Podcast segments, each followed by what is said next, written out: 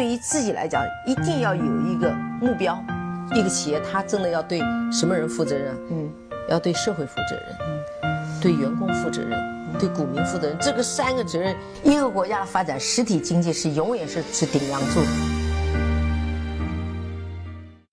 各位好啊，给你一个真实生动的格力电器，我们给的比你要的多。这个呢，是我们二零一九年的第一期节目。但是呢，它和二零一八年还有着千丝万缕的关系。刚刚看完了罗振宇的二零一八的跨年演讲，《时间的朋友》二零一八。每每到这个时候呢，辞旧迎新的时候呢，我就会想起来，时间这个东西啊，真是奇妙和神奇。时间对我们每个人来说都是公平、公开和公正的。它不会因为你是一个富人就会多给你五秒钟，它也不会因为你是一个穷人就拿走你的三分钟。它对每个人都是不等、不怨。不偏向的，他会按照他自己的节奏和旋律，一页一页的翻过去，把所有人的欢笑、泪水、志得意满和踌躇满志抛在他的身后。所以呢，在这个新年开始的第一个工作日里面，第一个交易日里面，那我想跟大家讲两句白老师在一八年到一九年想说的心里话。那二零一八年呢，应该说是一个特别特殊的年份。在这个年份里面呢，我们的上证指数跌了百分之二十八。那全球的股市呢，也是无一幸免，各大国的股市都在下跌。另外，让人更加不寒而栗的是，几乎全部的品类的。各大类的资产都在下跌。那我们今年其实在国内经历了非常多的这种资产的崩盘下跌，楼市其实已经在十一、十二月份已经表现出了比较明显的颓势了。那整个我们的黄金、我们的石油，还有我们的比特币 P2P，所有的包括地方债，都在呈现出了非常大的这种压力。那在今年来看，看了报道来说，应该是仅次于二零零八年次贷危机的时候整个全球的表现。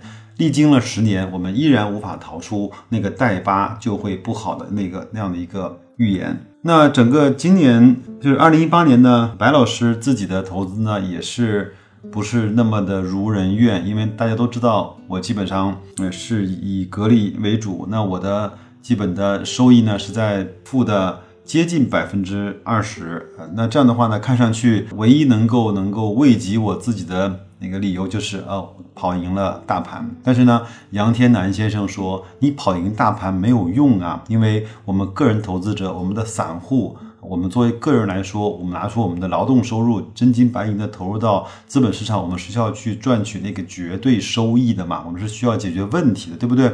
那。这么来说，即便是跑赢了大盘，我们不是基金经理，我们还会感觉到是有一点点的不舒服的。那已经过去了，我们就不再去。看它了，那基本上我的投资呢是有三块来组成，第一个是格力啊，加上平安，那基本上构成了我打新的这些账户的这种配置。第二个呢就是定投，其实我也在节目里面讲过不止一次，在定投那些低估的、已经跌破它极限值的那些百分位的那些指数基金，比如说像，比如说像券商 ETF 啊，比如说像中证五百啊，比如说。像中证医药啊这些，我们看到它百分位以及它整个行业质地还算不错的这样的一些指数。第三个呢，就是我在一八年开始再去尝试和去研究和去慢慢的。能够梳理出来一个嗯规则和一个我自己能够认可的方式的网格，就是网格交易。这个呢，我知道会有很大的争议。有人说你做网格你就不是一个标准的价值投资者啊，那那价投呢是买完就不卖的。那我对我来说，我不是特别的认可。因为我不是把我的整个仓位今天买买 A，明天买 B，后天买到了一个完全不知道所以然的这样的一个呃公司或者是一个板块，那我还是这些，但是呢，我是认为，呃，当然自己会加一点判断，就是自己会认为它是一个熊市，或者是一个在磨底的过程中，或者是在一个震荡的过程中，那我用。呃，自动交易的方式来去实现一些网格，来去平摊一些我手中已经持有的股票或者是我的资产的一些成本，呃，仅此而已。那有人说你会不会卖飞？当然，这个问题我一定会先先把它考虑在前面，我会用一些参数的设置来去确保我的底仓不会被卖飞，仅此而已啊。那这些都不说了吧？那我就二零一八，我只用四个字来形容我自己的投资，就是扛过来了。无论怎么样，你是开心也好，不开心也好，你故作镇定也好，或者你心里面慌的一逼也好，那我觉得那还是扛过来了。那有有句话不是这么讲的吗？一切弄不死我的，终将使我更加强大。那我想，刚才我才给一个朋友回了一个微信，他也祝我新年快乐。那我也是对他说，二零一八年都过来了，二零一九年还有什么可以去担心和害怕的呢？那二零一九年呢，我对我我对我自己呢说了。十二个字，其实呢是八个字。那我也嗯想分享给各位吧。对我来说是一个我自己的投资体系，在二零一九年的呃这种落实。第一个呢就是坚持收息啊。那我觉得我我格力呢还要是要去收股息啊，包括。在节假日期间，我也看到了一些朋友发的那个新闻。那在一月十六号，应该是格力会去召开股东大会。那我相信，在春节以前，那半年度的每股六毛钱的分红应该会落实在我们的账户中。那明年他也是说了，今年不分是为了明年更多的分。一九年，我也相信他会更多的把这些真实的这种股红利，呃，分配到每个投资者的手中。这个我相信，我对格力。在这个时间点，我还是有有最基本的呃信任的。第一个是坚持收息啊，第二个呢就是坚持定投。那刚才我也讲过了，那我基本上还是有三块来去组成。那还是以每周的方式，用蛋卷也好，用东方呃东方财富的天天基金也好，这个都可以。那我觉得要去坚持做定投，呃傻傻的去定投，比那个在市场里面。左冲右突要来的好得多，也要比那些总认为自己能够抄到熊市的最后一个尖尖的底要来的更加的好。第三个呢，就是坚持做网格。这个呢，我给自己定义的是，我要在熊市活下去，我要在这种震荡上上下下的这种上蹿下跳中，要去慢慢的、逐渐的、不断的去摊低自己的成本，因为我的终极指标就是。要让那些我的手持的标的，呃，获得一个非常低的呃持有成本，比如说格力，它做到，呃两块钱的成本，比如说把它做到负的成本，那每年那我就不会再关心它的价格的波动，那我我会只会关心它的每股的收益和它整个公司的体系，因为很多人之所以拿不出拿不住格力。更多的是因为它是在五十八块、五十五块、四十五块的时候全仓，或者是一股脑的不知道任何原因的去买入了这些看上去大家伙都非常推崇的好公司。但是好公司不代表你用一个很高价格买来的依然是一个好的投资标的。这个我相信各位都能明白，对吗？那所以，我做网格虽然说有很多人争议，我的朋友也在建议我，你要想清楚。那我觉得。在这样的市场里面，我要用这样的波动来去给自己降低一点持有的成本，这是我在寒冬里活下去的一个非常重要的手段啊！就像我们讲万物复苏的时候，我可以去吃鱼吃肉，对不对？那但是我们都看过小李子演的《荒野猎人》嘛，在那样的极端的情况下，他可能要去吃掉自己的马，会去吃掉一些生肉。而去保存自己的有生的力量。那总结下来就是这个十二个字，其实是八个字了：坚持、收息、定投和做自己明白的网格。那二零一九年呢，已经开始了。我相信，在对每个人来说，在一个年初啊的时刻呢，我们都会对今年充满了一些希望啊，充满了一些梦想。那我觉得。我是希望给大家一个我自己的用的方法。我觉得我们今年只是呃把它定义为一个希望，希望我更好，或者说希望我变得更富有的话，那这个事情它大概率是做不成的。呃，以我的方法来说，我会把我想今年想实现的目标，把它落实成一件一件可以去衡量、可以去追踪啊，可以去落实的一件一件具体的事情。比如说啊，我这个打比方啊，比如说。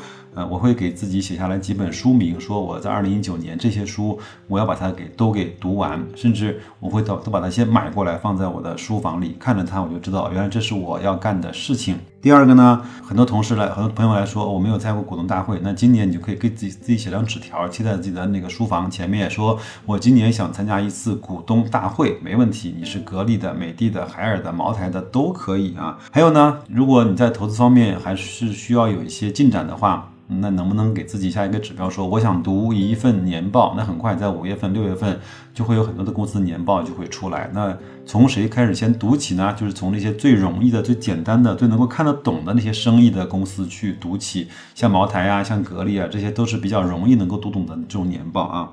还有呢，比如说你一定希望自己的身体会好一点，对不对？那呃，那能不能给自己定一个一年跑五个五公里呃这样的一个计划？那跑完了打个对勾。那还有呢，比如说想去爬一座两千米以上的山，这些呢都是可以把我们的生活、学习、工作、投资、旅行、社交所有的事情把它编排成一件一件具体的事情。如果你把这些一件一件的具体的事情，把它呈现在一个大的模板里面，那你想想看，是不是就填满了我们整个二零一九年我们丰富多彩，或者说我们非常踏实和充实有意义的一年呢？而不是只存在空想的那样的一个状态中。嗯，至少说白老师会对自己的生活啊、健康、学习、工作。投资会分门别类的去写上一些我在今年要去做的事情，那做完就打勾。当然，有些事情可能因为自己懒，有因为有一些客观原因没有做完。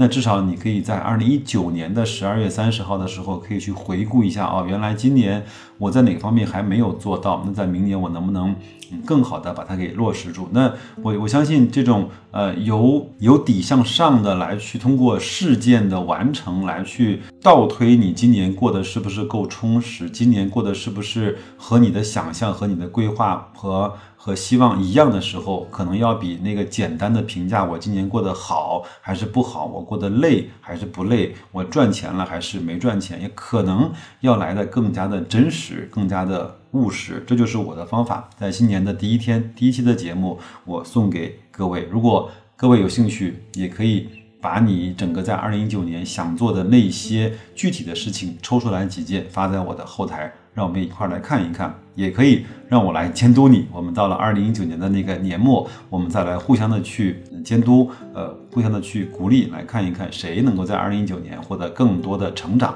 我相信这个成长对我们来说，要比可能今年赚了两万块钱要更加更加的重要，好吧？那最后呢，二零一九年一定属于我们这些理性乐观派的人，一定属于这些我们自自强，呃和。自信以及很坚韧的这样的一群朋友们，最后呢，我想给大家念一下我在二零一八年的最后一天发给在喜马拉雅后台所有关注我的粉丝的一段留言。我是这么讲的：今年的投资工作结束了，相信每个人都会有自我的评价。无论如何，全球各大类的资产都在陪我们下跌。无论如何，长期听节目的朋友应该不会踩到大雷。无论如何，最难熬的时候都熬过来了。这个时候应该给自己一个有力的赞。黑夜再长，也有天明的时候；隧道再黑，也有微光出现的尽头。长期来看，没有什么是不一样的。长期来看，好公司总会迸发出它的价值。有句话说得很好，生活上可以跟随内心的召唤，但投资这件事不能够跟随内心的方向，要用方法，要用纪律来约束自己。祝大家新年快乐，身体健康，来年咱们一起迎接一个更好的自己和更好的收成。那就这样，祝各位二零一九年投资愉快，再见。